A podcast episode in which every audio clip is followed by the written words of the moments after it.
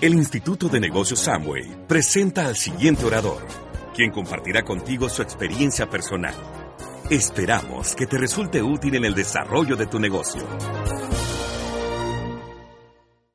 Llegó el momento de, de, arrancar a lo que vinimos. Yo sé que cuando uno viene a una convención, sé cómo se están sintiendo, porque todavía recuerdo esa primera experiencia, esa primera vez, porque yo tengo que confesarles algo, yo arranqué en este negocio siendo muy joven, pero mi primer evento, el primer evento al que yo tuve acceso, el primer evento al cual yo conocí el negocio de Amway, el primer evento que me permitió a mí, ver un poco más allá del negocio, fue una convención. Y si tú hoy vienes por primera vez y si este es tu primer evento, sé cómo te estás sintiendo, pero sobre todo sé lo que te estás preguntando. Me gustaría ver quiénes vienen por primera vez a un evento como estos. ¿Quién viene por primera vez? Déjeme ver por favor un poquitico. Perfecto. Vamos a darle un aplauso a ustedes por tomar la decisión de venir. Bien, déjame las luces un segundito así. Aprovecho para preguntarles, ¿quién de aquí me ha escuchado antes? ¿Quién nunca me ha escuchado? ¿Y a quién no le importa? Les pregunto esto porque cuando uno viene por primera vez, yo me acuerdo mi primer evento, yo lo único que preguntaba en mí dentro de mi cabeza era ¿a qué carajos me trajeron? La persona que me invitó me invitó tan insistivamente y tan insistentemente que me hizo a mí sentir que realmente era determinante que yo estuviera en un evento como una libre empresa. Y era el año 2009, más o menos hacia el mes de junio o hacia el mes de julio, julio 2009, y yo estaba emocionado por la idea de comenzar a emprender dentro de un negocio. Pero sobre todo tenía preguntas de cómo emprender realmente en un modelo de negocios del cual no todo el mundo conoce, pero sobre todo un modelo de negocios del cual no todo el mundo tiene la experiencia. Y yo me acuerdo que llegué y yo me senté, yo estaba sentado en un costado, más o menos hacia allá de la tarima, donde yo podía mirar todo lo que sucedía, pero pasó algo. En mi primer evento, la verdad yo llegué tarde. Y yo llegué con tres personas que yo había invitado y yo las senté todas al lado mío. Yo dije, si yo voy a ir a este evento y la gente se va a quedar, pues vamos a quedarnos junticos. Y yo senté a los tres al lado mío y al lado mío había una señora. Una señora de más o menos unos 55 años, 56. Ella muy emocionada. Yo creo que ella ya llevaba un tiempo en el negocio. Y ella me vio a mí como un poco tenso porque la verdad yo a mi primer evento fui y me crucé de brazos. Y yo estaba todo el tiempo así mirando. Y miraba la convención y miraba la convención. Y yo vi que subieron los diamantes iban a dar la bienvenida. Y ella me voltea a mirar y me dice, es tu primera vez, ¿verdad? Y yo le digo, sí. Y me dice, mijo, una recomendación, abra el corazón. Y yo me quedé mirándole, yo dije, abra el corazón, ¿y cómo abre uno el corazón aquí? O sea, ¿qué es abrir el corazón? Sin embargo, la convención comienza, comienzan a contar las historias, sus diamantes, comienzan a contar todo, y con el tiempo, como a las tres horas, ya había pasado una diamante por tarima, había contado su historia, la gente alrededor mío lloraba, yo no lloraba, yo seguía así cruzado de brazos, y la señora limpiándose las lágrimas, ella me tocó la pierna y me dice, mi hijo, abra el corazón. En ese momento yo me asusté. Yo dije, joder madre, ¿será que después de cuatro horas más se va poniendo más caliente todo esto o algo así? Porque ella me lo, me lo dijo con una caricia tan sutil que realmente yo en ese momento entendí algo. Si uno no se dispone, nunca la información va a conectar contigo. Si no te dispones, nunca el mensaje que vas a venir a buscar lo vas a encontrar. Y te lo digo así de entrada porque eso a mí me enseñó algo en el negocio, algo grande que yo quiero que tú te lleves hoy. Queremos que abras el corazón. Es más, dígale al de al lado, abra el corazón. No le toque la pierna, pilas. No le toque la pierna, solamente dígaselo. Y si usted está nuevo, debo decirle, abra su corazón. Porque Hoy te voy a contar mi historia y te voy a contar cómo yo inicié en este negocio y te voy a mostrar porque probablemente mi historia no es tan diferente a la tuya, pero definitivamente lo que determina la gran diferencia es la forma como comenzamos a enfrentar nuestra historia. Mi nombre es Fausto Gutiérrez, yo no soy bogotano, soy boyacense y nazco en un pueblo, nazco en un pueblo que queda al norte del departamento de Boyacá, un pueblo donde es clima templado, y donde se hacen los mejores bocadillos del país y del mundo. Un pueblo donde eh, aprendimos a trabajar, un pueblo donde en el casco urbano hay cinco mil habitantes y un pueblo donde probablemente la gran mayoría de la gente cuando lo conoce no se quiere ir. En ese pueblo nazco yo y yo vengo de una familia tradicional, clase media. Una familia donde desde pequeño vi cómo mi papá se levantaba a trabajar a un empleo tradicional y alternaba su empleo tradicional con una panadería que tenía. Una panadería que había heredado de mi abuelo y que mi abuelo a su vez la había heredado de mi bisabuelo. Por mi parte, mi mamá fue una mujer que no terminó el bachillerato. Vengo de una familia donde mi mamá hizo hasta séptimo de bachillerato y por ende eh, el sueño de mis papás siempre era que nosotros nos educáramos, estudiáramos y le echáramos para adelante. Entonces vengo en una familia donde soy el tercero de cuatro hermanos y donde al pertenecer a esta familia siempre crecí con condiciones bien interesantes. Cuando uno es el tercero de cuatro hermanos, uno normalmente es el hermano que no estrena ropa. Comenzando por ahí. Aparte de eso es el hermano que crece a la velocidad del hermano mayor. Y mi hermano menor nació gigante, entonces yo heredaba la ropa de los mayores y del menor. Y fui un hermano que creció más o menos en un vacío, donde una cosa era lo que eran mis hermanos mayores y otra cosa era lo que mi hermano menor. Ustedes saben que aquí en Colombia los hermanos menores le dicen los cuba. Él es el cubita de la casa. Y pues, cuando son cuatro varones, normalmente los papás se preocupan por el primero muchísimo, por el segundo un poquito, el tercero ya, pues ya tenemos experiencia. Pero el menor, el menor sí hay que prestarle mucha atención. Y pues entonces yo siempre crecí como el hermano con mayor independencia porque mis papás siempre me dieron mucha libertad, me dieron la posibilidad de experimentar, me dieron la posibilidad de arriesgarme y crecí en una familia tradicional, una familia pues realmente muy formadora en valores, pero sobre todo una familia muy tradicionalista, como son las familias de las familias de los pueblos. Yo me acuerdo que mi papá de niños a nosotros siempre nos habló de un concepto y papá nos decía, en esta casa como todos son hombres nadie llora. Y por lo menos yo vengo de una familia donde mi papá no nos, no nos permitía a nosotros llorar, nos decía que eso no era permitido y nos daba muchos mensajes.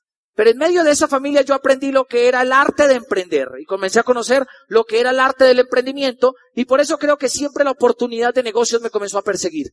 De hecho, yo te tengo que decir a ti que vienes por primera vez que si la persona que te invitó te invitó tan insistentemente es porque cree que tú tienes un espíritu emprendedor. Porque nosotros en este negocio algo que sí aprendemos a hacer es a buscar gente que sepa emprender, pero sobre todo buscamos gente que sepa soñar y buscamos gente que todo el tiempo tenga sueños, pero sobre todo buscamos gente inconforme porque desde niño era inconforme y era un niño que todo el tiempo cuestionaba. Mi papá me decía, Fausto, hay que hacer esto. Y yo le decía, ¿y por qué? ¿Y por qué? ¿Y por qué? ¿Y por qué? Y crecí así, tanto crecí así que eh, comenzamos a vivir situaciones en mi casa que han ido formando lo que somos hoy en día.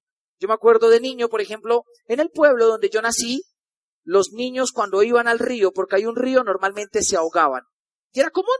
Aquella persona que nació en pueblo sabe que la gente que va al río se ahoga. Y mi papá nos llevaba a nosotros al río y él le daba temor que nos ahogáramos. Entonces mi papá un día dice, les voy a enseñar a nadar y, pues yo voy a ser su profesor. Mi papá entonces nos llevaba al río y le decía a mi mamá, Gladys, hágase usted abajo, yo se los lanzo y usted los recoge.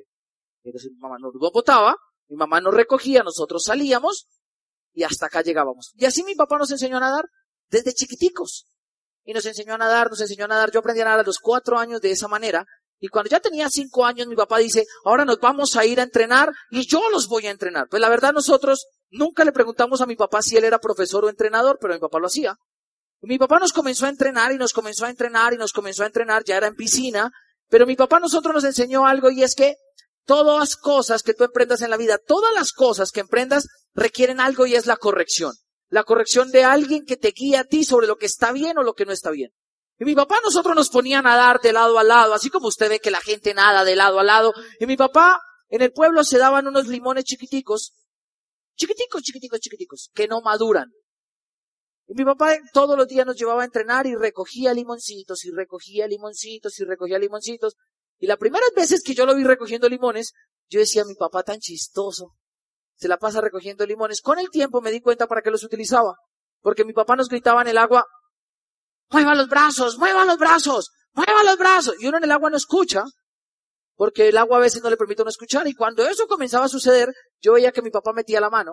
Mueva los brazos, mueva los brazos, que mueva los brazos. Y con medio de los limoncitos nos enseñó a nosotros a hacer las cosas bien. Hoy en día yo soy de los que creo que en el negocio de Amway deberían vender paquetes de limones, chiquiticos. Para decirle a la gente, haga volumen, se haga volumen. Y el que no haga caso, Dale un limoncito. Porque eso nosotros nos formó. Y así comenzamos a crecer. Y cuando yo tenía 10 años, en mi casa sucede algo que sucede en casi todas las casas del país. Mi papá trabajaba en esa época en la industria de licores de Boyacá.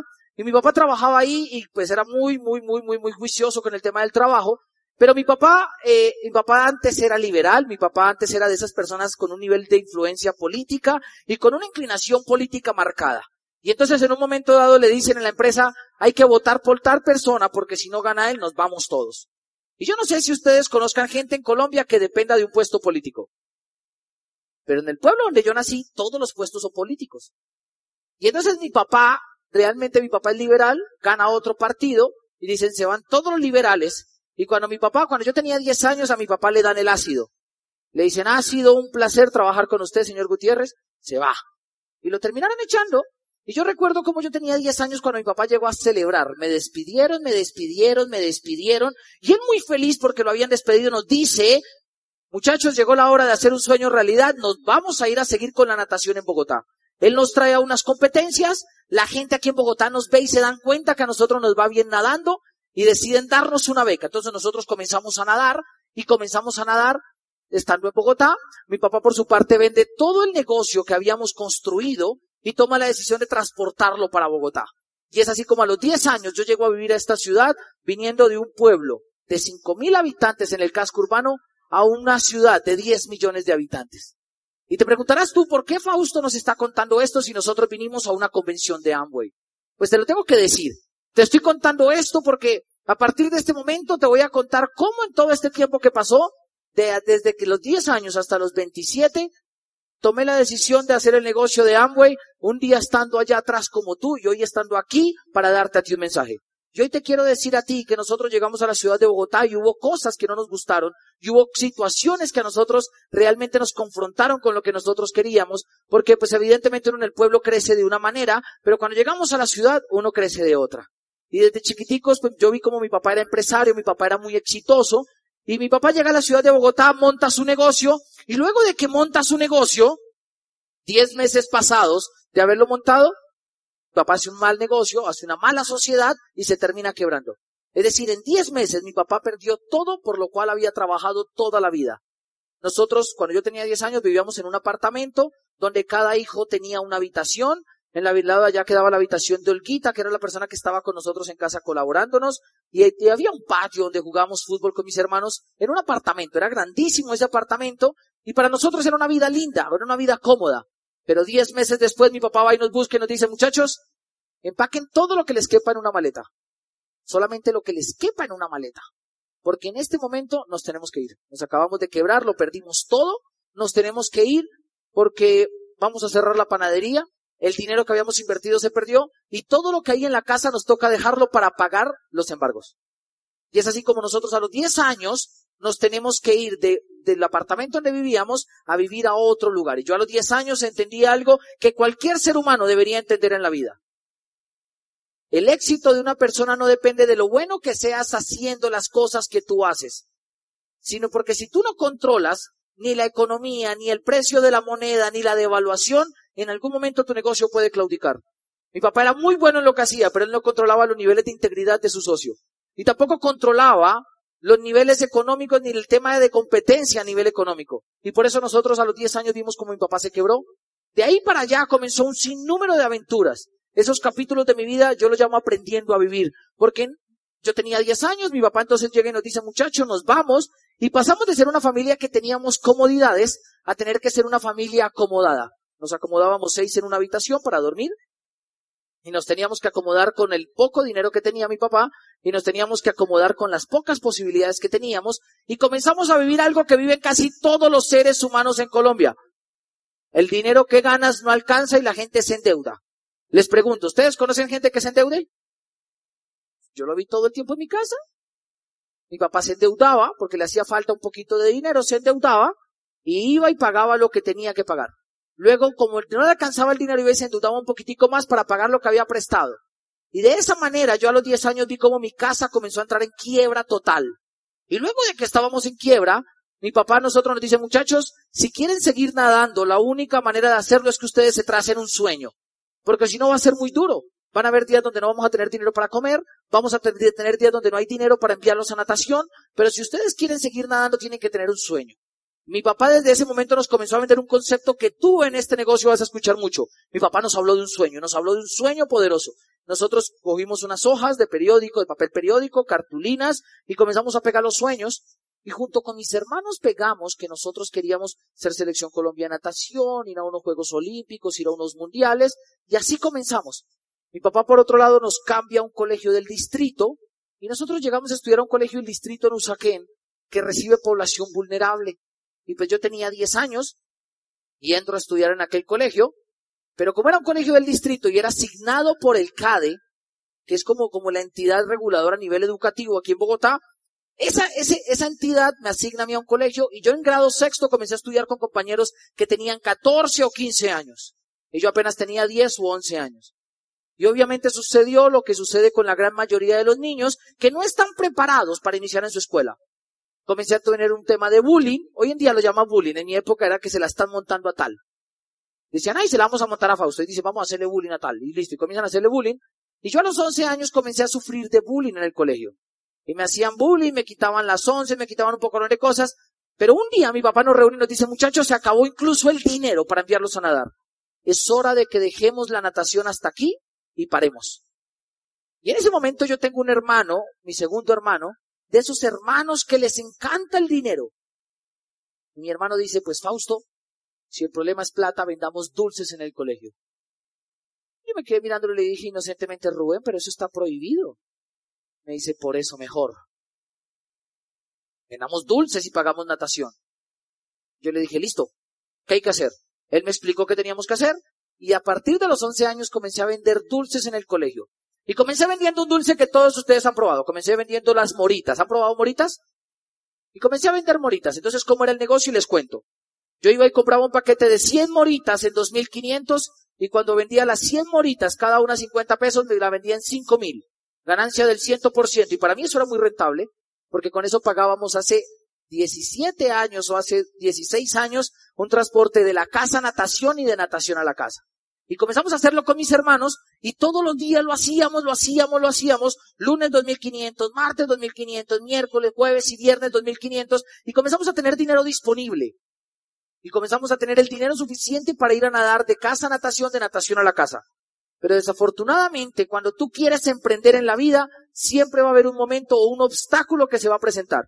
Y yo me acuerdo que yo me puse a hacer los, dulces y llegó un momento donde llegó un compañero grande, se llama Cristian Guacaneme. Yo no sé por qué no se me ha olvidado el nombre. Pero Cristian me miró y me dijo, Fausto, deme los dulces y la plata o si no lo golpeo. Y yo vengo de una familia donde mi mamá es santandereana, cucuteña. Entonces, ¿ustedes se imaginan cómo es el temperamento de mi mamá? Nos peinaba cachetadas. Un temperamento fuerte, mi papá boyacense, y entonces en mi casa me enseñaron a ser frentero. Y cuando viene Cristian y me dice, Fausto, deme los dulces o la plata o lo golpeo. Entonces yo me acuerdo que me lo paré y yo le dije, ay, pues a tres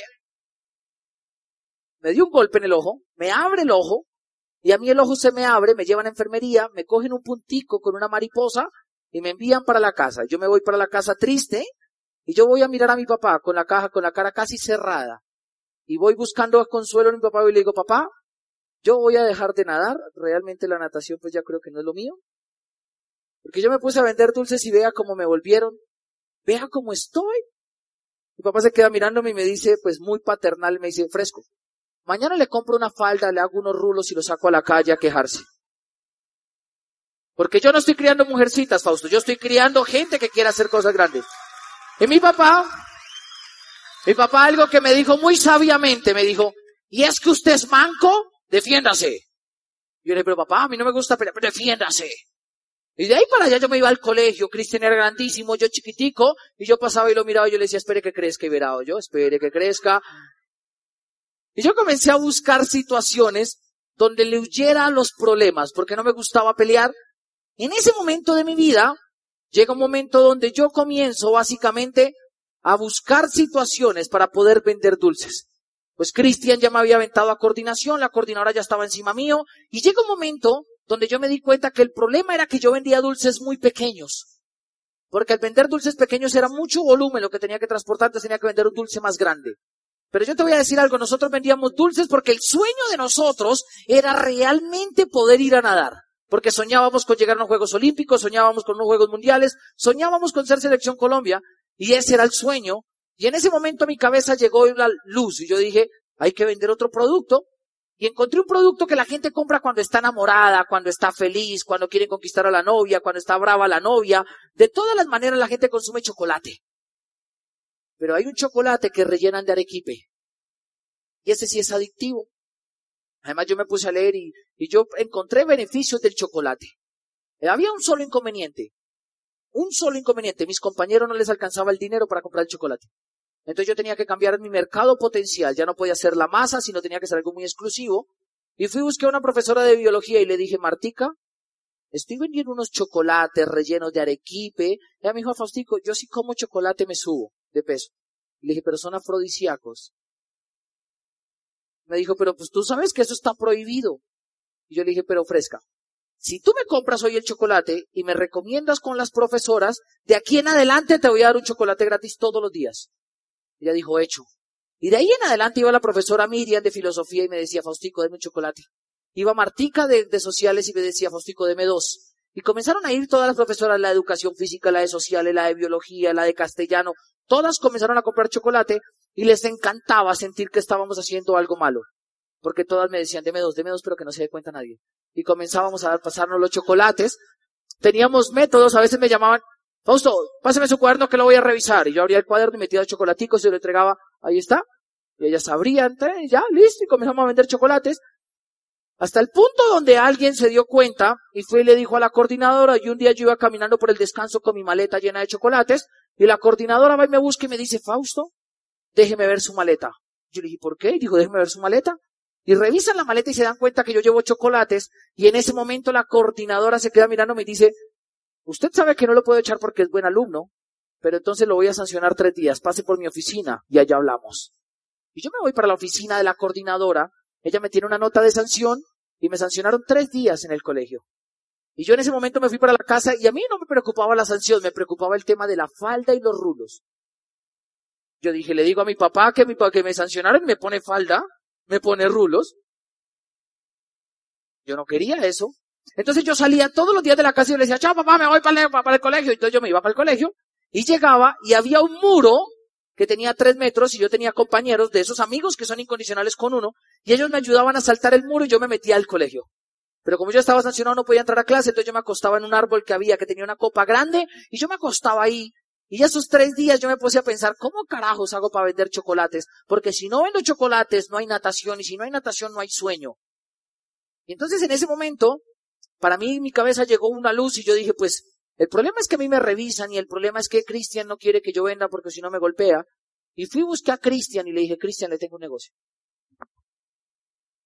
Ya no puedo vender chocolates y usted ahora los va a vender por mí y le voy a dar del 10 al 15% de ganancia dependiendo del volumen que facture.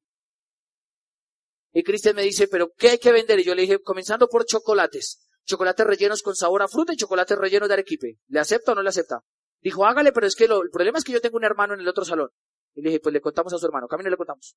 Y fuimos y le contamos al hermano, tenemos un negocio, hay que meter unos dulces y usted me ayuda a venderlos y el 10 al 15 lo que venda. ¿Y de qué depende? ¿De cuántos vende? Si vende más de dos paquetes, el 15. Si vende uno solo, el 10. Listo, yo acepto. Pero tengo mi hermana en décimo. Vamos y le contamos a su hermana. Y nos fuimos y le contamos a la hermana. En esa primera semana le conté como a 20 y entraron 8. De esos 8 que aceptaron, comenzamos a vender dulces y nos comenzó a ir muy bien. Porque yo lo único que hacía era llegar a la entrada del colegio, entregaba los dulces en la maleta y a la salida recogía el dinero. Y era un buen negocio, pues era como administrar una, empresa, solamente que no pagaba riendo ni empleados ni servicios, solamente comisión sobre ventas. Y para mí era rentable el tema. Pero cuando íbamos en noveno, atrapan a uno de los ocho, y ese, la coordinadora le dice, a usted lo voy a echar, y lo puedo echar porque usted es mal estudiante. Y él dice, pero el negocio no es mío, eso es de Fausto. Y llega la coordinadora, cae encima mío, y de ahí en adelante la coordinadora me vigilaba todos los días. Y me dice, Fausto, tú sabes que no puedes vender aquí, te voy a sancionar ahora cinco días, a ver si es que no aprende la lección. Cinco días donde yo iba, me saltaba el muro del colegio y me metía al colegio. Y estudiaba y estudiaba y estudiaba, pero sobre todo en el árbol yo pensaba. Y ahí me di cuenta que el problema era que los muchachos transportaban los dulces. Eran pues, al transportar los dulces era peligrosísimo. Y fui y le dije a Martica, mi profesora de biología, Martica, ahora necesito otro favor. Présteme el baúl de su carro. Y yo voy a guardar unos dulcecitos ahí. Y tengo unos muchachos que van a venir, van a sacar dulces y lo van a ir a vender. Y Marta me dijo, pero Fausto, eso está prohibido. Yo le dije, Marta, te voy a decir por qué yo hago esto. Yo tengo un sueño. Y mi sueño es ir a un campeonato mundial, y mi sueño es nadar, y mi sueño es este. Y ella voluntariamente aceptó. Y me entregaba todos los lunes las llaves de su carro, todos los martes las llaves del carro, y yo llegaba y guardaba dulces y dulces y dulces, y durante el día vendíamos dulces. Y todo iba bien, llegamos a tener 30 vendedores, ya el negocio iba más próspero, eran 30 salones de clases, un representante comercial y ejecutivo de ventas por cada salón.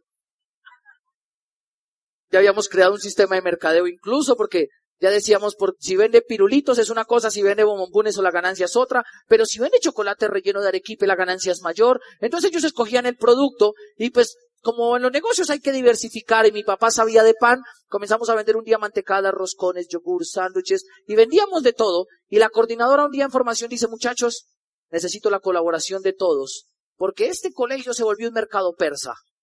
Hay alguien que está vendiendo mucho y le está quitando el negocio a la señora de la cafetería. Y yo ahí en la formación, yo ya iba en grado noveno, y yo decía, uy, no, impresionante, ojalá lo atrapen rápido. Y en un momento me presentan a un muchacho y yo voy y le digo, Alirio, hola, ¿cómo estás? Bueno, ¿tú de qué curso eres? Y dice, del otro curso. Yo le digo, Alirio, ¿qué te han contado? Y Alirio dice, me han contado que usted es el que da trabajo con los dulces. Y yo le dije, listo, ¿y tú quieres vender? Sí, yo quiero vender, ok, entonces ve para acá, te cuento. Y le comencé a contar y él dice, ¿Y cómo funciona? Tal y tal, tal. Y yo le digo, pero Alirio, ¿y usted por qué tiene tanta información? Y dice, porque mi mamá lo anda buscando. Y le dije, ¿quién es su mamá? Y dijo, la dueña de la cafetería. Y en ese momento, Alirio va y le dice la coordinadora, lo encontré. La coordinadora me cae y la coordinadora me dice, Fausto, un ultimátum. Te vas 10 días del colegio. Y yo la verdad me fui. Y me fui triste. Pero yo iba al colegio, yo no podía quedarme en la casa. Y en ese momento encontré la solución a todos mis problemas. Me di cuenta que a los niños de preescolar nadie les revisa la maleta. Y nosotros los buscábamos a la entrada y le decíamos, campeón, hay un negocio para ti, ¿quieres un chocolate? Sí. Te llenamos la maleta de dulces, tú vas hasta el carro gris, allá lo desocupan y reclamas un bombón. Y así era como metíamos los dulces, entonces metíamos a los niños y los niños iban con su maletica llena de dulces, descargaban, reclamaban y se iban. Y pues así llegamos hasta grado 11, con una facturación diaria de 300 mil pesos de chocolates. Era un buen negocio, pues porque eso más o menos era, era un millón y pico semanal.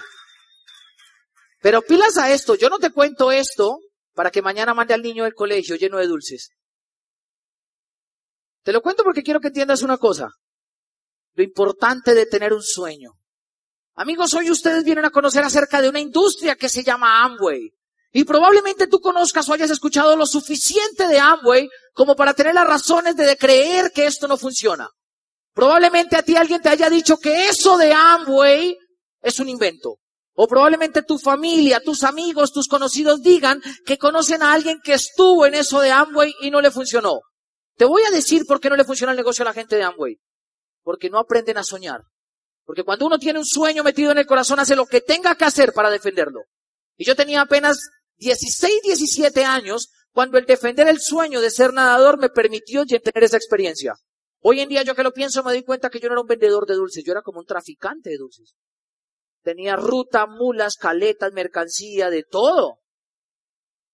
Yo me termino graduando del colegio y termino pasando para irme a estudiar a la Universidad Nacional Medicina.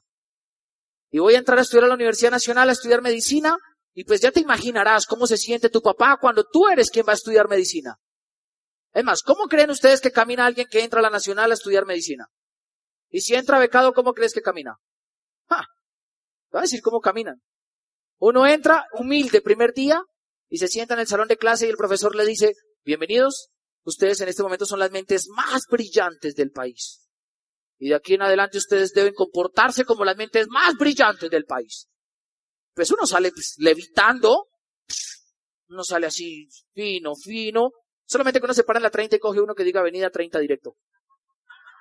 Es el único inconveniente, pero uno se siente bien. Comencé a estudiar medicina y pasados tres meses de que iba estudiando medicina, después de haber hecho natación de alto rendimiento toda mi vida, me da un infarto. Y me da un infarto que a mí básicamente me hizo entender que nadie tiene la vida comprada. Pasados dos meses después me da un segundo infarto y tres meses después me da un tercer infarto. Yo tenía apenas 17 años y medio acababa de salir del colegio, recién salidito del bachillerato, y ya tenía tres infartos encima. Y yo me acuerdo que a los 17 años y medio comencé a cuestionar por qué le pasan ese tipo de cosas a la gente. Y comencé a cuestionarme por qué me pasaba a mí este tipo de cosas. Es más, yo decía, yo no fumo, yo no tomo, yo no bailo, yo no como perro caliente, yo no como hamburguesas, yo no como paquetes de papas, no tomo bebidas negras, no tengo novia. O sea, una vida sana. Y tenía compañeros que fumaban, tomaban, bailaban, rumbeaban, tenían muchas novias, muchas cosas, y ni una gripa les daba. Y yo todo sanito, además comía vegetales, frutas, proteínas, complementación nutricional y preciso tres infartos. A los 17 años y medio, después del tercer infarto, duré como 8 o 10 días en un estado de coma y cuando me desperté, ni caminaba ni hablaba. Pesaba antes 70 kilos y me, desperté pesando 54. Y comencé a cuestionarme, ¿por qué carajos me pasa esto a mí? Como mi familia cree en Dios y yo crecí creyendo en Dios, lo primero que hice fue cuestionar a Dios y yo dije, hermano, ¿qué pasó aquí? ¿Por qué me pasa esto a mí? Vino un proceso de, de, de, terapia, un proceso de recuperación y apenas me recupero, el médico me dice, Fausto, ya sabemos lo que tienes, tienes una falla eléctrica en tu corazón. No te preocupes, no es nada grave. Es solamente como si a uno se le saltara el taco de la luz. En cualquier momento te puedes morir, pero no más. Para controlarlo te vamos a poner un marcapasos. Es un aparatico chiquitico, te abrimos el pechito, te lo colocamos ahí y eso pues funciona. Y yo le dije, ajá, ¿y qué más hay que hacer? Dijo, nunca más vas a volver a hacer ejercicio físico de alto impacto.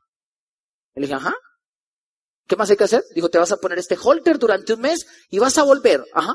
¿Y qué más hay que hacer? Cuando vuelvas hablamos. Me puse el holter, fui, volví y me dijo, de hoy en ocho hay cita con el anestesiólogo para programar tu cirugía. Y yo me quedé mirando y le dije, ok, yo vengo en ocho días.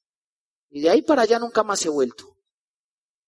Yo me fui a la casa, mi mamá llorando me dijo, Fausto, tiene que ponerse así. Yo le dije, no me a hacer nada. Porque si me muero, me muero haciendo cosas que me gustan, no limitándome por lo que tengo. Y en ese momento mi mamá me dice, en ese momento mi mamá, mi mamá muy sabia me dice, yo solamente quiero que si se va a morir se muera feliz. Y yo la miré y le digo, pues gracias me dice, ¿qué quiere hacer, papito? Y yo le digo, mami, ya no quiero estudiar más medicina, me voy a meter a estudiar deportes. Pero usted no escuchó que no puede hacer, mamá, me voy a meter a estudiar deportes. Bueno, papito, y cuando uno está enfermo, los papás a uno vea todo, hasta caldito de pollo, todo. ¿Qué quiere, papito? Entonces yo le dije, me voy a estudiar deportes y me voy a meter a estudiar en la Santo Tomás. Mi papá me dice, pero Fausto, vea, usted está loco, dinero no hay y la universidad cuesta dinero. Yo le dije, papá, pues usted sabe hacer brownies, haga brownies y yo los vendo. Y con eso me pago la carrera. Mi papá me dice, ¿y cómo se va a pagar usted si no tiene crédito? Y yo fui y busqué a la Santo Tomás, la persona que asignaba los créditos en el departamento de sindicatura, y fui y le dije, hola, mi nombre es Fausto Gutiérrez, usted no me conoce, pero yo quiero estudiar aquí, no tengo el dinero para estudiar, pero tengo ganas y brownies. Y si usted me deja estudiar en seis cuotas, yo le pago a usted la universidad. Ella me dijo, aceptado, me acepta y yo comienzo a estudiar en la universidad vendiendo brownies. Miren el ejercicio cómo era. 50 brownies dejaban 500 de ganancia cada uno, eran 25 mil diarios. De lunes a viernes 125 mil, cuatro semanas al mes 500 mil. Y con eso yo pagaba 500 mil un mes, 500 mil el otro, 500 mil el otro, y con eso me pagaba la universidad. Y yo comencé así estudiando en la universidad, y un día estando en la universidad, un profesor a mí me ve así como, como muy rebuscador, porque a mí siempre me gustaba rebuscármela. Yo comencé vendiendo brownies y después vendía trabajos, monólogos, tesis, vendía de todo. Hasta las fotocopias que me leía las revendía porque yo necesitaba plata para pagarme la universidad. Y un profesor un día me ve y se queda mirándome y me dice, chino, ¿a usted le gusta la plata, sí o no? Yo le digo, sí, profe, ¿qué hay que hacer? Dice, ¿usted no conoce a alguien que sepa hacer figuritas en globos? ¿Los han visto? Perritos, espaditas, florecitas, ¿los han visto? Y yo le digo, sí, profe, yo soy un experto en eso. Me dice, ¿en serio? ¿Usted cómo cobra cada globo? Yo le dije, a mil pesos. Dijo, a mil, su amigo acaba de llegar de Estados Unidos, se hizo un curso y los cobra 300 pesos. Y le dije, es porque ese man no sabe hacer ni garrapatas, dinosaurios, pulgas. Pa' perros y flores, cualquiera hace perros y flores.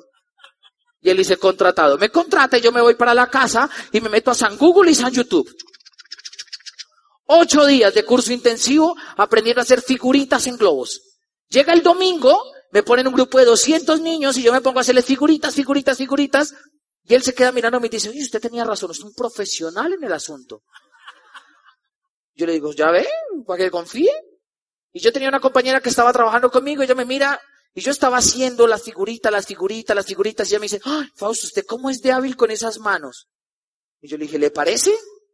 Dice, sí. Yo le digo, ¿y qué tiene eso? ¿O qué? Dice, es que tengo el otro domingo un evento con 200 niños más para hacer pintucaritas. ¿Usted de casualidad sabe hacer pintucaritas? Dije, es un experto. Contratado, San Google, San YouTube. La verdad de eso no aprendí tanto. Porque yo me acuerdo que la primera niña que pasó me pedía que yo le pintara una mariposa. Y pues yo en el tutorial vi cómo pintar un hombre araña, un Batman, un carrito, una estrellita, pero no una mariposa. Y cuando pasa la niña me dice, yo quiero una mariposa. Yo me quedé mirándole y le pinté un palo así largo y una bolsita. Y ella va y se mira en el espejo y dice, esto no es una mariposa. Yo le dije, mi vida, no las has visto antes de nacer. Son hermosas. Lo más lindo de una mariposa es el capullo. Y la niña se va donde la mamá y le dice, mamá, tengo el capullo más hermoso. Y así comencé yo a trabajar en el tema de los eventos.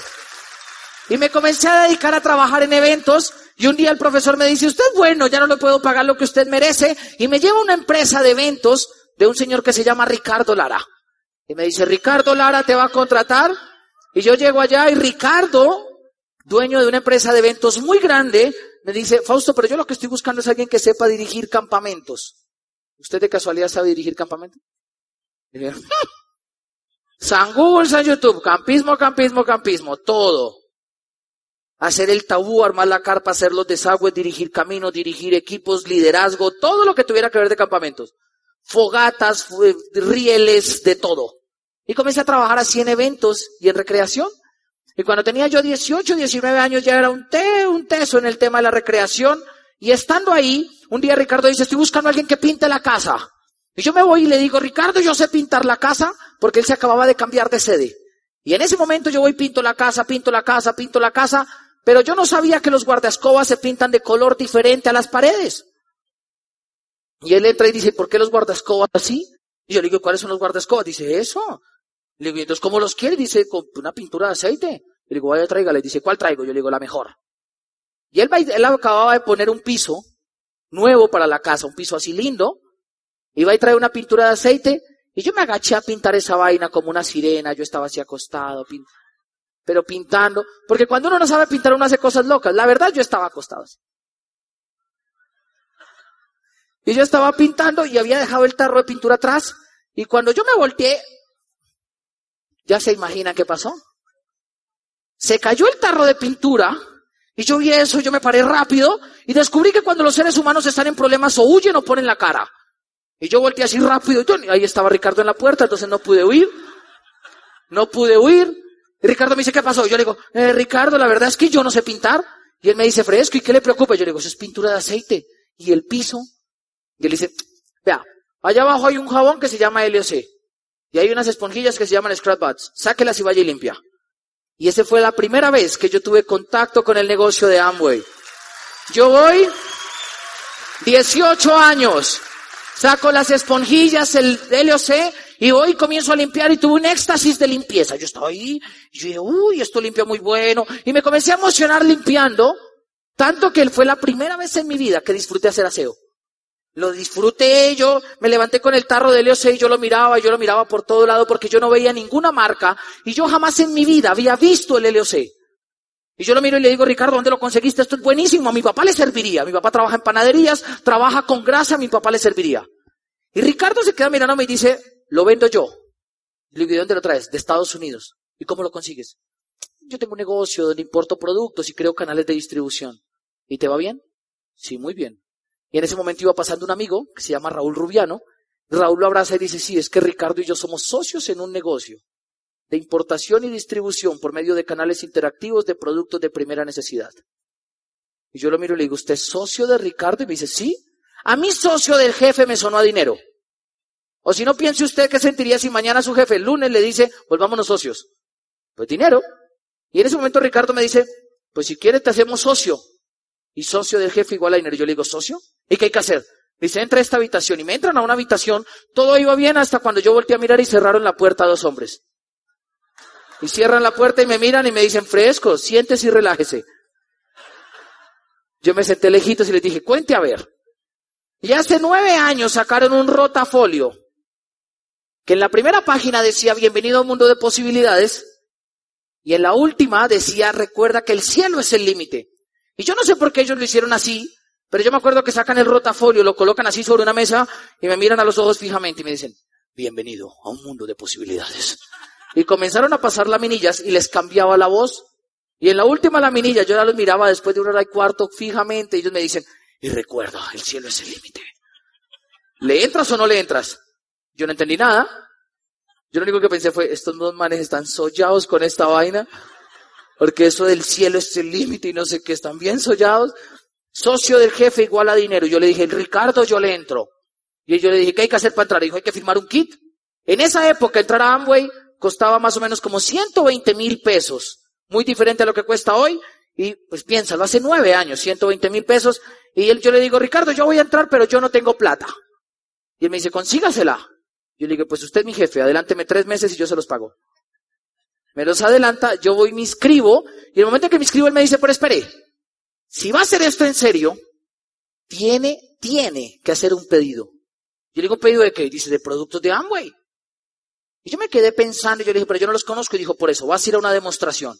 Y yo fui a esa demostración y comencé a ver unas demostraciones, y me hicieron una demostración de un blanqueador de Amway, que le echaban agua, yodo y unas pepitas de blanqueador y quitaba la mancha de yodo. Yo la vi, yo dije, pues madre, la NASA está involucrada en esto. Esto es buenísimo. Y Ricardo me dijo, te voy a mostrar ahora la del... No, no, no, yo con la del blanqueador tengo. Deje así, présteme 700 mil pesos más, présteme para acá. Y yo me fui para el almacén de Amway. Y yo me acuerdo que llegué a la calle 100 y le dije al cajero, hágame un favor, me da todo esto en blanqueadores. Y me compré unas cajas. Hace nueve años eso era hacerse 3% en el negocio. Yo entré y compré unas cajas y yo me fui para la casa feliz. Y pasa lo que pasó con todo el mundo que entra en Amway. Yo me fui con las cajas emocionado y llegué a la casa y las dejé aquí y fui y le dije, papá, me metí en un negocio. No se imagina el negocio, es un negocio, una verra que era papá. La verdad, nunca más nos vamos a volver a quebrar. Mi papá me dice, ¿y en qué se metió? Yo digo, me metí a Amway. Papá se queda mirando y me dice, usted es pendejo, ¿sí o no? Mi papá siempre ha sido amoroso. ¿Usted no sabía que eso es una pirámide? Y yo me quedé mirando y yo le digo, ¿una pirámide? Me dice, sí. A mí me intentaron meter hace 10 años y yo me salvé. Y yo lo miré con susto y le digo, ¿en serio? Y me dice, sí. Si no me cree, pregúntele a su hermano mayor. Y yo me voy donde mi hermano Marcos y le digo a Marco, Marco, yo Marco de cariño le decía al hombre araña, se metía en todas las redes que habían. Todas las redes que podían. Digo, Marco, me metí en un negocio de redes. Me dicen, ¿cuál? Yo le digo, me metí en Amway. Dice, esa es la peor de todas. ¿Por qué? Fausto, nadie compra jabones. Nadie compra jabones de manera compulsiva. Que otros productos que vender. Lo invito a otro negocio. Y ahí me dio otro plan y yo lo miré y le dije, no, yo voy a hacer Amway. Digo, si no me cree, pregúntale a sus compañeros de la universidad. Y yo fui y le comencé, le dije, Liliana, tú que eres mi mejor amiga, te tengo que contar un negocio. Dijo, vamos y le contamos a mi mamá. Y fuimos y le contamos a la mamá y la mamá dijo, no, no podemos entrar porque el día que uno gana dinero cambia. Y ese negocio tiene mucho dinero. ¿Y no entró? Y le dije, Sandra, le tengo un negocio. Dijo Sandra, no, porque yo la verdad no puedo. Emanuel, te tengo un negocio, no me interesa. Felipe, le tengo un negocio, no me interesa. José Luis, le tengo un negocio, no me interesa. Ya todo el mundo le iba contando el negocio porque no lo conocían por una razón, por la otra, hasta que llega uno que me dice, uy, yo conozco a Amway. Yo le digo, ¿en serio? Yo me sentí feliz. Le digo, ¿y qué piensas? Y dijo, mi papá perdió la casa con eso. O sea, ahí sí yo me, acuerdo que la cabeza dice, yo quiero conocer a su papá. Y él me lleva y el papá de él me dio una lección a mí que nunca se me va a olvidar. Yo llegué y él me dice, ¿verdad que te metiste a Amway? Yo le digo, sí, ¿tú? ¿Verdad que te fuiste de Amway? Y me dice, sí. ¿Y verdad que perdiste una casa? Me dice, pues sí, no. yo le digo, cuente a ver cómo la vuelta. Y me dice, mire, lo que pasa es que yo entré en el año 96 y estaba emocionado. Pero a mí nunca me ha gustado vender ni crear empresas. Yo siempre he tenido lo mío. Y entonces yo compré una caja de productos y no la vendí. Pero yo estaba emocionado. Y compré una segunda caja y no la vendí. Pero yo seguía muy emocionado y emocionado. Y me compré una tercera caja y nunca la vendí. Y yo seguía muy emocionado. Y me compré una cuarta caja y no la vendí. Y como yo sabía por dónde iba la vaina, le digo, ¿y cuánto tiempo lo hizo? Dijo, siete años. Yo pensé lo mismo que usted piensa. Y le dije, usted no perdió la casa por Amway, usted la perdió por no entendimiento. Y me dijo, sí, ahora lo entiendo. Amway es bueno y da dinero, pero si usted desarrolla habilidades que a usted no le guste tener y que a usted no le guste desarrollar. Él me abrazó y me dijo, vea chino, si usted quiere que esto le funcione, usted tiene que aprender a creer en usted, aprender a creer en la gente, pero sobre todo aprender a creer en el negocio, porque el negocio funciona. Yo le dije, ¿usted cómo sabe que funciona? Y dijo, el que me invitó a mí hoy es diamante. Y yo le dije, entonces ¿usted por qué no se hizo diamante? Y dijo, porque hice las cosas mal. Y entonces ahí para mí fue luz, porque yo entendí que hay gente que entra y se hace diamante y hay gente que se raja y justifican el hecho que no les haya funcionado en cualquier vaina para sentirse bien. Y por eso comencé a entender por qué hay tanta gente allá afuera a la que nunca le funciona el negocio de Amway. Porque se la pasan justificando desde todo lo que les sucedieron, desde lo que, desde lo que es normal, el por qué no les funciona. Total, yo me tomo la decisión de hacer el negocio de Amway y voy y lo hago durante tres meses. En esos tres meses fui, busqué a una profesora y le dije, Martica, le tengo un negocio. Usted que es mi profesora de biología, que hemos pasado por tanto juntos, la vengo a invitar a un negocio. Y dijo, ¿y qué es el negocio? Y le dije, que comprar productos y vamos a venderlos. Y ganamos plata, invitamos a otros. Ella me dice, ¿y de qué son los productos? Yo le dije, yo no sé, no los conozco, pero yo sé que eso se vende. Marta dijo, yo entro, lo que sea con usted y hay plata, yo me meto. Y Marta se mete y comenzó a invitar a otro y a otro y a otro. Y llegamos al 18% hace nueve años. Y yo estaba muy tranquilo y muy feliz haciendo el negocio hasta el día que en la universidad me comenzaron a hacer bullying ecológico. Yo todo el tiempo en la maleta llevaba desodorantes, champús y cremas dentales. Y tenía un compañero que me decía que yo era un neceser. Yo llegaba y me decía, neceser, ¿qué Pero con ese morbo así de bullying. Y facultad de deportes, 90% hombres. Un día yo me estaba duchando y el de la ducha al lado dijo, hey, ¿quién trajo champú? Dígale a neceser. Y a mí me comenzó el tema a rayar, a rayar, a rayar. Y como un mes pasado, yo me estaba duchando nuevamente y vuelven y preguntan, ya lo preguntaban solo para hacer bullying. hey, ¿quién trajo champú? Dígale a neceser. Y mi mamá santanderiana, yo salí y le dije, ay, pare la pendejada con el tema de necesario, ¿qué va a hacer? iba pasando otro y dice, no lo frote que se espuma. Perdí. La cabeza a los 18 años dijo, yo no tengo por qué aguantarme esto. La universidad en ese momento me postula para una beca para España, en mi estado académico en el punto más alto, y yo dije, yo no tengo por qué aguantarme esto, yo me voy de Amway. Y fui a buscar a mi papá e hice lo que la gente espera que tú hagas. Le dije, papá, me voy de Amway. Y mi papá dijo, ay, menos mal sentó cabeza. Búsquese un empleo y ahora sí puse a juicioso. Y yo fui y hice eso, me busqué un empleo. Y vinieron tres años de una vida que la gente denomina normal. Tres años donde la gente se enfocó o yo me enfoqué en hacer lo que la gente esperaba que yo hiciera. Me busqué un empleo hasta que me despidieron. Luego me contraté en otro y me despidieron, me contraté en otro y me despidieron, me contraté en otro y me despidieron, me contraté en otro y me despidieron, me contraté en otro y me despidieron. Un día me cansé de que me despidieran y dije, esto tiene que cambiar, pero me busqué otro y me despidieron, me busqué otro y me despidieron, me busqué otro y me despidieron. Y un día me, estaban explotando y fui y dije a mi papá, papá, no es justo. Mi papá me dije, Fausto, agradezca, cuánta gente desempleada, agradezca. Pero papá, es que no me pagan lo justo. A veces me toca hacer cosas que no me gusta, pero me toca hacerlas porque me pagan. Fausto, agradezca. Y fuera de eso, un día en un trabajo, yo era profesor de un colegio, y un día como profesor voy y le digo a un profesor, yo estaba pasando notas, y yo le digo, oiga, qué mamera esta vaina, yo no, uno aquí clavado todos los sábados y los domingos pasando notas. Y él me dice, profe, le voy a enseñar algo, usted que está bien joven. Yo le digo, ¿usted cuántos años tiene? Y él me dice 40. ¿Y usted? Yo le digo 20. Él dice, le voy a enseñar algo. Nunca patee la lonchera. ¿También te lo dijeron? Nunca pateé la lonchera. Y me dice eso, y yo me quedo mirándolo, y yo no entendía algo. Para la gente en el mundo tradicional, no patear la lonchera es no se queje, no replique, no cuestione, sea obediente, haga caso y sumiso. Y ahí descubrí una verdad absoluta en la vida. El emprendedor es curioso e inconforme, el empleado obediente. Y yo no quería ser obediente. Porque a veces me ponían a hacer cosas que no estaban dentro de mi contrato, pero me tocaban. Y como yo no tenía cómo solucionar el tema de la papita diaria, me tenía que aguantar. Yo te pregunto, ¿cuántas veces tú has tenido que soportar cosas que no te gustan y que tú sabes que no están bien, pero te las aguantas porque no tienes más opciones? Y te lo pregunto, ¿muchas o poquitas? ¿Y por qué no se revela y llega el lunes y le dice, jefe, me cansé? Porque no han solucionado el tema de la papita. Y es así como yo de los 18 a los 21 años pasé por 30 empleos. Yo soy de los que creo que un ser humano de los 18 a los 20 debe pasar por 30 o 50 explorando a ver si esto le gusta o no. Porque yo pasé por 30 y yo me di cuenta que yo no nací para ser empleado. Y entonces me puse a emprender y me puse a buscar y fui y le dije a un amigo del colegio, le dije, oiga, estoy buscando algo que ponerme a hacer, necesito un segundo, otro trabajo de medio tiempo, le recomiendo si sabe algo. Dijo, ¿pero está buscando empleo o está buscando crear empresa? le dije, crear empresa. Digo, pues yo comencé un negocio, si quiere le, le cuento de qué se trata. Yo le dije, pero ¿qué hay que hacer? Y dijo, hay que emprender. Yo le dije, a mí me gusta emprender. Dijo, vaya el lunes a las 7 de la noche al gimnasio moderno. Va a haber una entrevista empresarial. Pero eso sí, lleve una hoja de vida. Y colóquese corbata. Y yo me coloqué una corbata. Y me fui para el gimnasio moderno. Y llegué allá y lo llamé. ¿Qué hubo? Ya llegué. ¿Dónde está? Me dice, ya salgo por usted. Y sale y me recoge la hoja de vida. Me dice, espéreme aquí, voy a ver si lo aceptan. Y se entró. Y al rato sale y me dice, te aceptaron, regístrate en esa mesa, di que te invité yo. Y se entró. Yo me registré, Fausto Gutiérrez, tuvo un papelito acá. Y yo llegué a un ambiente donde la gente sonreía sospechosamente. Donde la gente estaba como motivada.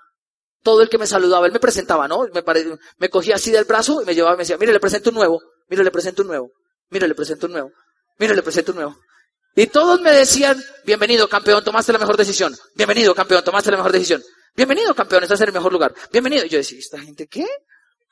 Yo lo volteé a mirar y le digo, ¿y por qué todos están como tan felices? Dices, ya te vas a dar cuenta, pero ponle cuidado. Y me entra al auditorio y yo veo a mucha gente y yo le digo, ¿y toda esta gente que dice, son aspirantes como tú a un puesto empresarial? Y yo, hay que estar serio entonces. Y me senté cuando vi que salió Carlos Eduardo Castellanos por la tarima. Y dijo, buenas noches jóvenes. Vamos a hablar de Amway. Y yo lo miro y le digo, ¿usted me trajo a Amway? Y dice, sí, ¿qué conoces tú de Amway? Le dije, todo. Venga para acá, yo le cuento una cosa que usted no sabe. Y me lo saqué al auditorio y le dije, vea, mi papá dice que esto es una pirámide, mi hermano dice que esto no funciona, que está la peor de todas las redes, y mis amigos dicen esto y esto, y más conozco uno que perdió la casa con eso, y si usted no se sale, le voy a decir como me decían a mí en ese ser. ¿Usted qué nivel tiene? dijo, soy 15. Yo le dije, yo llegué al 18 y le digo que se vaya de Amway. Y le dice, ¿tú crees? yo le digo, no, yo no creo, yo estoy seguro. Váyase de Amway. Él dice, espere, yo saco a mi gente del auditorio y usted le dice lo mismo. Y va y trae como 10, hace un circulito y yo le digo, muchachos, los están engañando, váyanse de Amway. Y se van. Y él se va de Amway, sale de ahí, me da un abrazo y me dice, amigos como tú son los que yo necesito en mi vida. No se preocupen, ya volvió a firmar. Y él dice, pero yo conozco dónde te puede conseguir el trabajo de medio tiempo que estás buscando. Están buscando en un gimnasio. Y yo me fui a un gimnasio y me contraté en un gimnasio y comencé a trabajar en un gimnasio, dictando lo que uno dicta en un gimnasio, todo, hasta que un día en las duchas, un día me pusieron a dictar cinco clases de spinning, seguidas, una hora tras otra. Yo trabajaba ahí de cinco a diez de la noche. Y yo estaba cansado y voy y le digo a uno en las duchas, al lado, de la ducha al lado, le digo, ¿y qué? ¿Cómo le fue hoy? Dice, uy, no, me tocaron cinco horas hoy en sala. Yo le dije, a mí tocaron cinco horas de spinning. Dijo, ¿Y usted qué piensa? Yo le dije, yo me siento cansado de esta vaina. Yo creo que de aquí, de los 20 a los 30 me acabo en una bicicleta. Pero yo si sigo así ya no puedo más. Y él dijo, menos mal, yo por eso mis amigos y yo comenzamos un negocio. ¿Un negocio de qué? Él dijo, pues emprendimos, iniciamos un negocio. ¿A usted le gusta vender? Yo le dije, no me gusta vender, pero si hay plata yo entro. Y él dijo, hay mucha plata. Y yo le dije, ¿qué hay que hacer? Y dijo, vaya al gimnasio moderno el lunes a las 7 de la noche. Yo lo volteé a mirar y le dije, ¿no es eso de Amway? Me dijo, no, es algo diferente. Y yo voy, pero yo ya iba pensando, yo llegué ese día tarde, me senté atrás y comencé a escuchar a la gente emocionada. El de al lado me decía, bienvenido campeón, bienvenido campeón, bienvenido campeón. Yo dije, ay, fue madre. Y sale Mauricio Lara por la tarima y yo lo volteo a mirar y le digo, esto es Amway. Dice, no, esto es network marketing y negocio de la nueva economía. Y yo le digo, esto es Amway. Ese man es Mauricio Lara, yo lo conozco. Yo estuve en Amway, usted estuvo en Amway, venga, yo le cuento algo que hace un mes salvé a otro, venga. Y me lo saqué del auditorio y le dije, mi papá dice esto, mi hermano esto, mis amigos esto, váyase de Amway. ¿Tú crees? No creo, estoy seguro. Y él saca un grupo, yo le digo, muchachos, se tienen que ir de Amway. Y se va de Amway. Él en agradecimiento me dice, están buscando un profesor para sábados y domingos que dicte natación. Si te interesa, yo te presento con la gerente. Le dije, no me interesa, lo necesito, camine, ¿qué hay que hacer? Porque en ese momento de mi vida había pasado algo extraño. Yo comencé a salir con alguien que quedó embarazada a los 15 días. Eso es extraño. Mi papá todavía me pregunta, Fausto, ¿y cómo pasó? Es extraño. Y yo a los 20 años me enteré que iba a ser papá y en ese momento apareció el segundo elemento que yo quiero decirte hoy de una historia. Apareció mi razón. Apareció mi hija. Apareció Sarita. Y yo, yo apenas me enteré que iba a ser papá, me dijeron lo mismo que te dicen a ti. Ahora sí tiene que sentar cabeza, ponerse juicioso y a trabajar. Pero en mi casa, como somos de pueblo, me dijeron a trabajar como una mula. Y entonces yo pues les hice caso y por eso tenía tantos empleos. En ese momento me conseguí un tercer empleo. Entonces de lunes a viernes yo trabajaba colegio y gimnasio. Y sábados y domingos con subsidio. Una caja de compensación dictando clases de natación. Y esa era mi vida. Y a los 21 años llegó el punto de mi vida donde yo sentí lo que sienten los adultos a los 30, a los 40 o a los 50. Que había trabajado y me había esforzado mucho, demasiado, para llegar a un punto donde no tenía los sueños que yo había pensado en mi vida. Llegué al punto de sentirme y darme cuenta que hay gente que pierde toda su vida trabajando, pensando que algún día no se van a morir. Y no se dan cuenta que el día que se están muriendo lloran como si nunca hubieran vivido. Y yo a los 21 años comencé un día a sentarme en la cama, yo me levantaba llorando. Yo decía, no quiero ir a trabajar, no quiero ir a trabajar, no quiero ir a trabajar. Y llegaba a las 11 de la noche diciendo, yo no quiero que sea mañana, yo no quiero que sea mañana. Y me pasaba lo que a mucha gente le pasa los domingos a las 6 de la tarde. Me sentaba como con cierta depresión, queriendo que el tiempo no pasara. Y entonces volteé a mirar a Dios y le dije, hermano, usted la tiene montada conmigo. Mis papás se quiebran, luego usted me da tres infartos y ahora me tiene aquí en tres trabajos. ¿Qué es lo que usted quiere de mí? Le voy a dar una última oportunidad o si no dejo de creer en usted. Y al otro día me fui al colegio y me echaron. Llegué y por cualquier vaina pa para afuera. Y yo me fui ofuscado a un centro comercial y cuando llegué vi un letrero grande que decía Amway. Y en ese momento dije, pues madre, nos están tomando el mundo, se están adueñando del mundo esta gente de Amway. Y en la puerta estaba Ricardo Lara saliendo y yo le digo, Richard, me dice, ¿qué hubo, Fausto? ¿Cómo vas? Y yo le digo, muy bien. Porque cuando uno tiene estatus, uno puede estar comiendo pan con aguapanela. Y uno se siente siempre que está muy bien. Yo le digo, ¿y tú cómo estás? Me dice, ¿feliz? Y le digo, ¿qué estás haciendo? Y dice, ah, güey, ¿no más? No, no más. Y entonces hice las preguntas que hace el nuevo. ¿En qué nivel estás? ¿Cuánto te estás ganando y cuánto tiempo llevas? Y él me dice, ya soy zafiro. Y cuando yo había conocido a Ricardo hace nueve años era plata. Y tres años después era zafiro. Y le digo, ¿y Andrés en qué nivel está? Y Andresito con Lorena eran platinos cuando yo los conocí, cuando los volví a ver era esmeralda. Y entonces en ese momento yo le dije, ay, pero Ricardo, la verdad, eso de Amway no le funciona a todo el mundo. Y él me dice, sí, a la gente mediocre nunca les funciona. Y por dentro me comenzó a doler, a doler, a doler, a doler. No, pero, pero, pero. Por dentro me comenzó a doler. Y yo me quedo mirándolo y como para tratar de vengarme de él, ¿no? Yo quería vengarme, yo le dije, a ver, si eso es tan bueno, ¿qué pasó con Raúl Rubiano? Y él dice, Raúl, Raúl ya es platino fundador. Se va para Punta Cana con nosotros, año 2009. Se va ahorita para Punta Cana con nosotros, un viaje todo pago porque son las vacaciones que Amway nos promete. Y en ese momento descubrí una fuerza motriz más grande que la voluntad, la envidia. Me comencé a llenar así por dentro de envidia, algo así como cuando usted ve a alguien que usted conoció en la inmunda y lo ve exitoso, algo así. Yo dije, ¿Raúl? Dijo, sí, Raúl Rubiano. ¿Raúl? Raúl. Y en ese momento le dije, ¿sabe qué? Me voy a meter a eso de Amway. Y esto te lo digo para que entiendas una cosa. Amway funciona como un karma. Tarde que temprano caes porque caes. Entonces yo no entiendo ni sé cuál sea la vez que tú vienes acá. No sé qué número sea el que hayas venido. Ni siquiera sé si es la primera vez o la segunda o la vez diez que vengas. Pero lo que te puedo decir es que después de que vienes una vez, Amway te va a perseguir por el resto de la vida. Y si no entras, no te preocupes, tus hijos van a firmar en Amway. Y si no son tus hijos, tus nietos, pero que caes, caes. Porque hoy en día mi papá ya está en el negocio. Ya está el negocio conmigo después de ser tan aceta en el negocio. Y a veces y me dice, Fausto, la gente no entra, la gente no quiere hacer el negocio. Yo lo miro y le digo, mañana le compro una falda, le hago unos rulos y lo saco a la calle a quejarse. Porque en el negocio uno se va formando. En el negocio uno se va formando. Ricardo me dio una recomendación y me dijo, tienes que ir a tu primera convención porque te va a cambiar la vida. Y Ricardo me firma y a los ocho días yo me voy a una convención. Me fui para la convención y yo llegué ese día sobre las tres y media, cuatro de la tarde. O sea, así como el que está acabando de llegar, más o menos. Y me comencé a sentar allá. Yo me acuerdo que era hacia esa esquina. Y yo me senté allá atrás arriba, allá, allá arriba. Allá, eso, allá. Y me senté allá, pero en el camino a mí Ricardo me dijo algo que fue luz. Me dijo, si vas a venir no vengas solo. Y mi cabeza dijo, si me van a tumbar no me tumban solo. Y llamé, Martica, volvemos a Amway.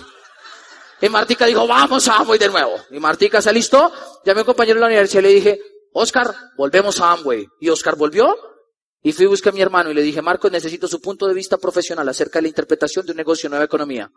Vamos a una convención. Y me lo traje para la convención. Entonces en mi primera convención yo tuve tres personas.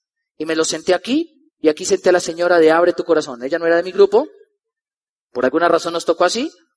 Y la convención comenzó y hubo cosas que no me gustaron. Primero, la gente aquí sonríe sospechosamente.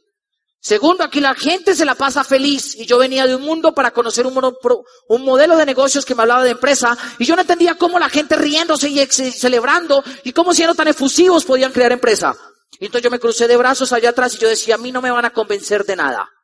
Y la convención comenzó a rodar y comenzó a rodar y comenzó a rodar y las historias a pasar y la señora a decirme las cosas que me decía y ese día Popayán iba a reconocer un nuevo diamante y comenzaron a batir unos pañuelos y tal y yo veía el estadio loco y tenían un grito de guerra hace nueve hace seis años que decía 100 diamantes en Colombia y la gente gritaba yo soy uno y el campín lleno, lleno, lleno. ¿No se acuerdan? Yo me acuerdo de eso y yo estaba ahí sentado y yo los miraba y yo decía hm, Dice que 100 y hay 5000 conmigo, o sea que 4900 estamos engañados. Y yo los miraba así, y en uno de esos gritos, yo dije, es el momento de irnos de esta vaina.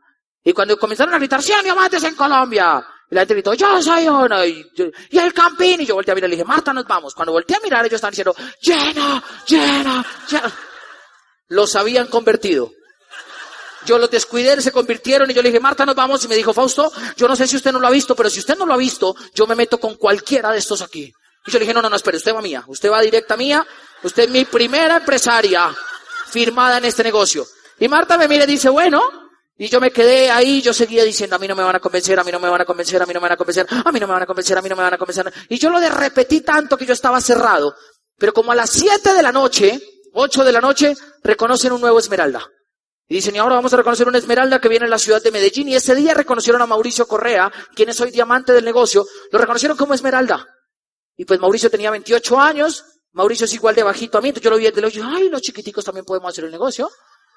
Me sentí feliz, ya me descrucé de brazos, la señora al lado me decía, sí, ve que abriendo el corazón funciona, mijo. Y yo la miraba así, pero a las 10 de la noche dicen, vamos a reconocer un nuevo diamante que era rector de una universidad del Cauca y que en ese momento... Y la gente se comportó como ustedes. Yo dije, fue madre, van a traer a alguien importante, porque la gente comenzó a hacer la ola y decía, la ola, la ola, la ola, la ola, la ola, la Y yo en ese momento yo decía, fue madre, van a sacar un tarro de LOC y todos nos vamos a encar así entre el jabón. O sea, va a pasar algo raro. Porque algo debe estar pasando, yo no entendía. ¿Por qué si me habían invitado a un negocio de jabón, nadie hablaba de jabón? Yo no entendía. ¿Por qué si me habían invitado a un negocio de jabones, de esponjillas, de desodorantes, de omega 3, nadie hablaba de los productos, sino que todos hablaban de familia, de esperanza, de recompensa, de libertad? Y entonces dijeron, vamos a traer a Catarima un diamante que queremos reconocer. Y la gente comenzó a gritar, José, José, José, José, José. Y se comenzó a subir el ánimo del estadio. Y en ese momento yo dije, pues madre, va a salir el pastor de esta vaina y va a comenzar a volverse esta vaina loca. Y efectivamente salió José por la tarima y la gente se enloqueció. Al lado mío estaba la señora que venía de Popayán y la gente sacaba unos pañuelos blancos que los agitaban y los agitaban y los agitaban. Yo tuve la señora desde las 4 de la tarde hasta las 10. A las 8 yo le había botado el pañuelo. Y la señora me voltea a mirar y a las 10 cuando sale José dice, ¡ay! Mijo, y el pañuelo, y el pañuelo, y el pañuelo, y busca el berraco pañuelo. Y yo le decía, señora, se perdió el pañuelo, no moleste, no moleste, deje ver qué es lo que va a pasar, se perdió el pañuelo. Y en ese momento ella ya saca y dice, usted me disculpará, mijo, pero es que es mi diamante.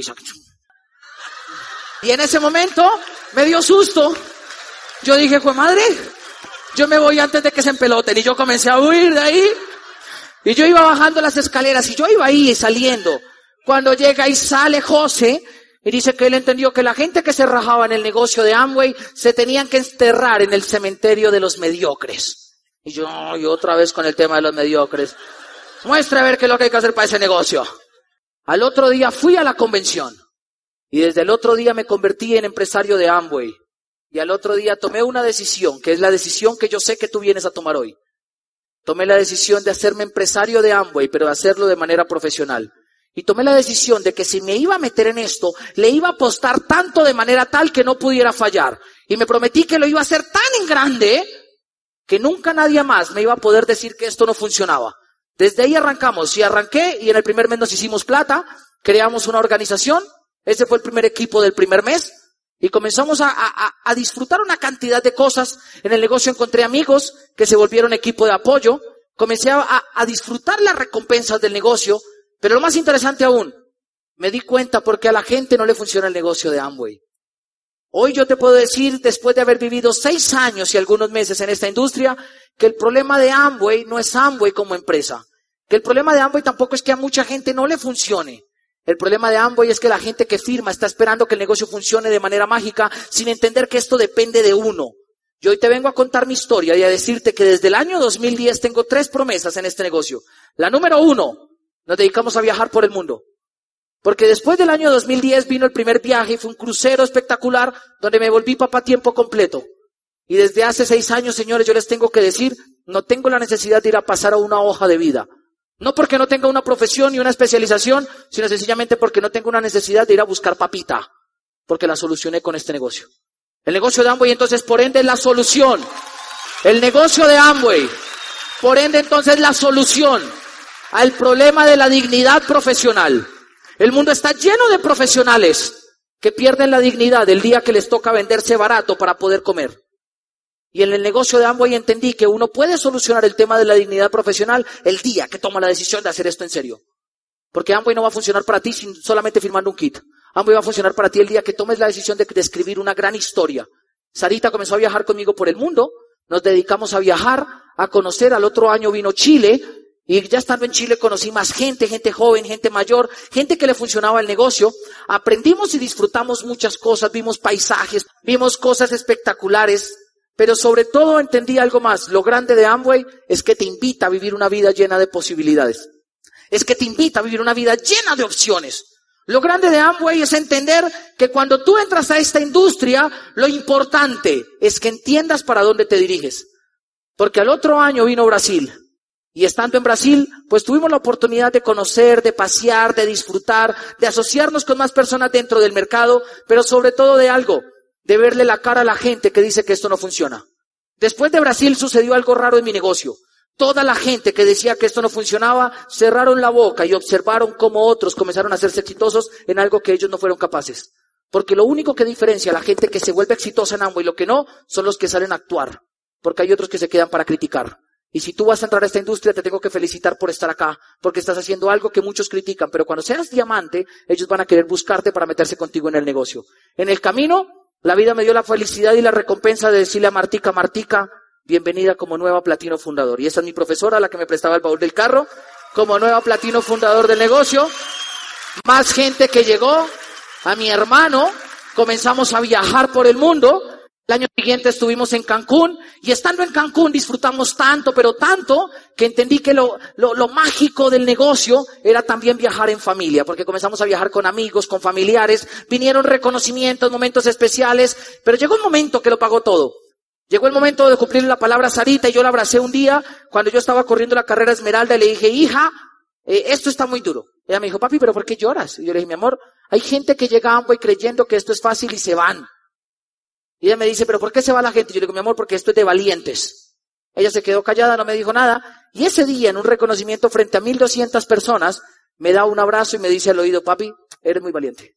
Y eso para mí lo pagó todo. Y te tengo, te tengo que contar esto, porque tú tienes que saber algo.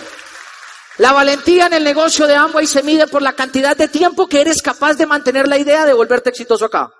Ser valiente en Amway es quedarte haciendo lo que tienes que hacer el tiempo suficiente hasta que funcione. Porque si te vas, la gente de tu alrededor te va a decir, Efraín, te lo dije. Pero si te quedas y te haces exitoso, la gente te va a decir, ay, yo sabía que usted era bueno para eso. Entonces tienes que quedarte, porque después de eso vino la posibilidad de vivir una vida diferente. Nos dedicamos hoy en día a hacer deportes de, vela con mi hija, nos dedicamos a, a, yo me dedico a llevarla a hacer danza, me dedico a llevarla a hacer natación, ballet, y me dedico a verla crecer, a viajar por el mundo, a ir a vivir experiencias únicas, porque ambos señores, detrás de la caja del, del SA8 del detergente, les juro que yo soy de los que propongo que deberían decir que y probablemente el jabón se debe dosificar dos cucharaditas por tantas libras de ropa, pero tu creencia se debe dosificar de manera ilimitada para que esto funcione. Porque la gente a veces basa el negocio en lo que ve en el LOC, la gente lo basa en lo que ve en la caja del jabón, la gente lo basa en lo que ve en el, omega 3, pero la gente no lo basa en lo que ellos creen que ellos sean capaces de hacer. Nosotros estando desde Cancún, tomamos la decisión de irnos diamante. En ese momento yo tenía apenas 25 años. Tomamos la decisión de correr a un nivel más grande. El año siguiente no se dio la meta, pero el año siguiente en mi camino se unió una persona que hizo valiosa mi vida para siempre. Una persona que yo conocía desde que tenía cinco años, estudió conmigo en kinder y nos dedicamos a construir una vida como para en pareja y un negocio en pareja juntos. Un negocio que se comenzó a enriquecer desde las experiencias y el año siguiente estuvimos en Punta Cana. Ese viaje de Punta Cana fue fuerte porque Amway nos obligó a ir a un concierto privado de Juan Luis Guerra. Éramos como 500, 600 personas, fue espectacular. Y pues realmente uno de los sueños que yo tenía era ir a un concierto de Juan Luis Guerra, pero no a la plaza, no allá atrás, sino aquí donde yo lo viera ahí cerquitica. Y ese sueño lo hicimos realidad y nos dimos cuenta que Amway hace los sueños realidad en familia, en amigos, en pareja y te va a permitir vivir una vida de ensueño. Te va a permitir vivir una fiesta eterna en tu vida donde un día te va a dejar de preocupar el dinero y el tiempo. La gente que estuvo contigo se vuelven tus amigos, pero sobre todo va a llegar el momento de tu vida donde la recompensa comienza a llegar. Hemos viajado el mundo muchas veces, muchos lugares, muchas ciudades, muchas tarimas, mucha gente, pero sobre todo muchos sueños hechos realidad. Después de haber vivido esta aventura, yo te tengo que decir algo referente a lo que significa este negocio para nosotros. Un día tú te vas a levantar y tú en tu casa vas a estar tranquilo y probablemente alguien te va a venir a molestar con el tema de inicia el negocio de Amway. Yo soy de los que creo que uno está tranquilo en un empleo o en una empresa y alguien viene a hablarte del negocio de Amway. Pero si ese alguien vino a hablarte a ti del negocio de Amway es porque cree que tú puedes emprender. Y como creemos que tú puedes emprender, lo único que te queremos decir básicamente hoy es que tienes que aumentar tu nivel de creencia. Y que hoy vamos a vivir de entre hoy y mañana dos días que van a ser determinantes para tu historia. Pero te cuento esto. Recuerda que tienes que tener un gran sueño para que esto valga la pena. Tienes que tener una gran razón para que defiendas por qué iniciaste, pero sobre todo tienes que tener las agallas suficientes para defender esta idea de negocios, porque lo mejor de llegar a diamante para nosotros, más allá del estilo de vida que nos ha dado, es que tenemos 27 años. Lo mejor de ser diamantes es que a los 27, 28 años solucionamos lo que la gran mayoría de la gente no soluciona trabajo, trabajando 40. Lo mejor de tener 27 años es que mi hija creció con un ejemplo de un papá diferente, de una familia diferente, pero no diferente porque pensemos ni siquiera diferente, sino diferente porque tenemos posibilidades completamente abiertas. Y hoy te tengo que decir a ti que vienes por primera vez a una convención o a ti que estás aquí disfrutando de tu libre empresa, vas a vivir dos días. Pero lo más importante que tienes que hacer es que abras tu corazón. Amigo, nos vemos mañana. Saludos. Chao. El Instituto de Negocios Samway agradece tu atención. Esperamos que esta presentación te ayude a lograr el éxito que soñaste.